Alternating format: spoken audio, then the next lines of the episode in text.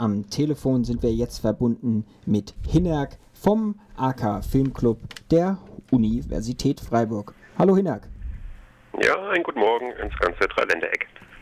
Ähm, ihr plant bzw. ihr beginnt jetzt mit einer Reihe zu Kafka, die heute Abend schon beginnt und dann immer die nächsten Dienstage abends auch im Filmclub zu sehen ist. Die genauen Termine können wir ja später vielleicht nochmal besprechen. Vielleicht gleich als Einstiegsfrage, Kafka verbinde ich jetzt erstmal weniger mit Film, sondern mehr mit Literatur. Was bringt denn Kafka auf die Leinwand? Oder warum ähm, Kafka im Kino behandeln?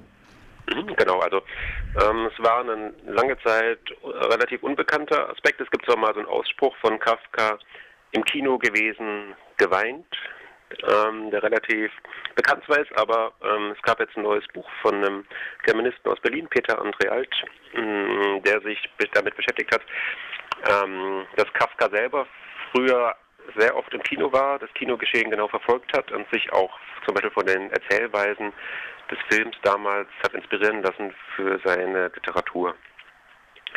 Und heute Abend möchten wir das an, in einem Stummfilmabend etwas beleuchten, wo Stummfilme gezeigt werden, die Kafka selber, ähm, also wie Kafka sie gesehen hat einerseits oder einen auch sicher gesehen, äh, für den er sich dann für den Prozess hat inspirieren lassen, hat einige Motive übernommen. Von der Thematik her ist es relativ ähnlich.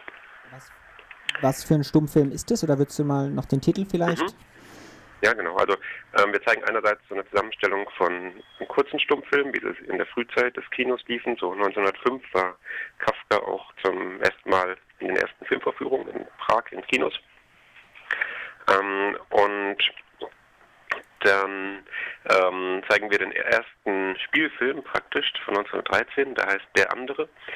Ähm, es war der erste Film, der so in der künstlerischen Theaterwelt damals anerkannt war, weil auch ein Theaterdarsteller es zum ersten Mal gewagt hatte, in einem Kinofilm mitzuspielen. Und den hatte Kafka dann auch eben gesehen und hat dann einige Motive übernommen daraus.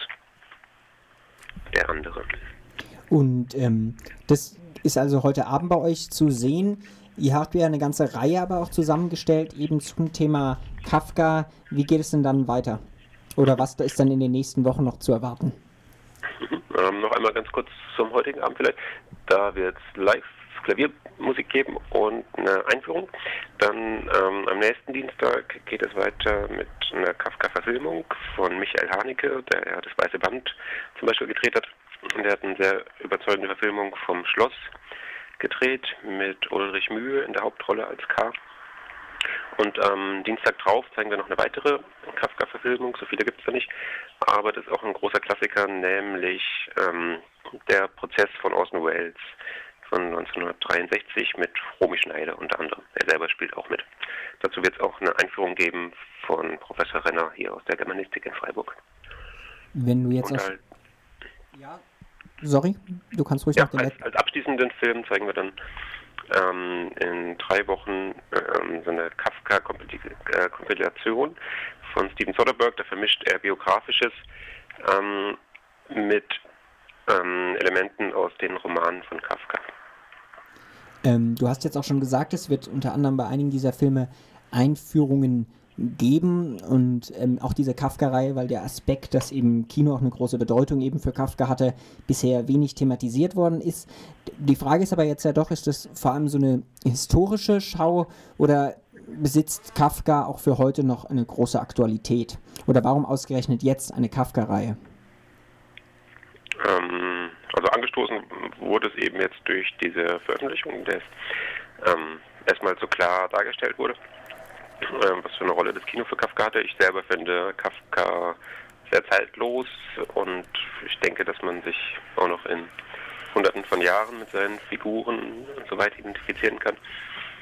Ähm, eine lustige Überschneidung ist noch, dass es im Moment mal wieder Schwerpunktthema an Schulen ist fürs Abi, der Prozess. Ja, und da hat das eine gut zum anderen gepasst und wir haben uns entschieden, äh, es jetzt bei uns auch im Kino zu zeigen. Ja, vielen Dank, Hinek. Ich habe gar keine Fragen mehr zu stellen. Ja. Dann kannst du vielleicht abschließend noch mal kurz darauf hinweisen, wo man sich dieses Programm eben von heute Abend und auch von den nächsten Tagen vielleicht jetzt auch noch mal nachlesen kann. Habt ihr eine Homepage oder sowas? Genau. Unsere Homepage ist www.aka-filmclub.de. Club mit C. aka-filmclub.de. Da findet man alle Termine und auch weitere Texte zu den Filmen.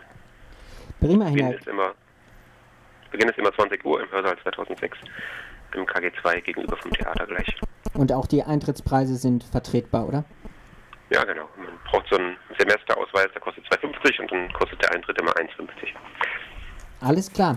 Prima, Hinak. Dir vielleicht vielen Dank schon mal für ähm, diese Einführung. Heute Abend, wie gehört, beginnt die Kafka-Reihe des AK Filmclubs im, äh, in der Universität. Die Filme werden immer im äh, Kollegiengebäude 2, das ist das große graue Gebäude gegenüber vom Stadttheater, ausgestrahlt. Wir sprachen hierzu mit Hinak vom, vom AK Filmclub der Universität Freiburg.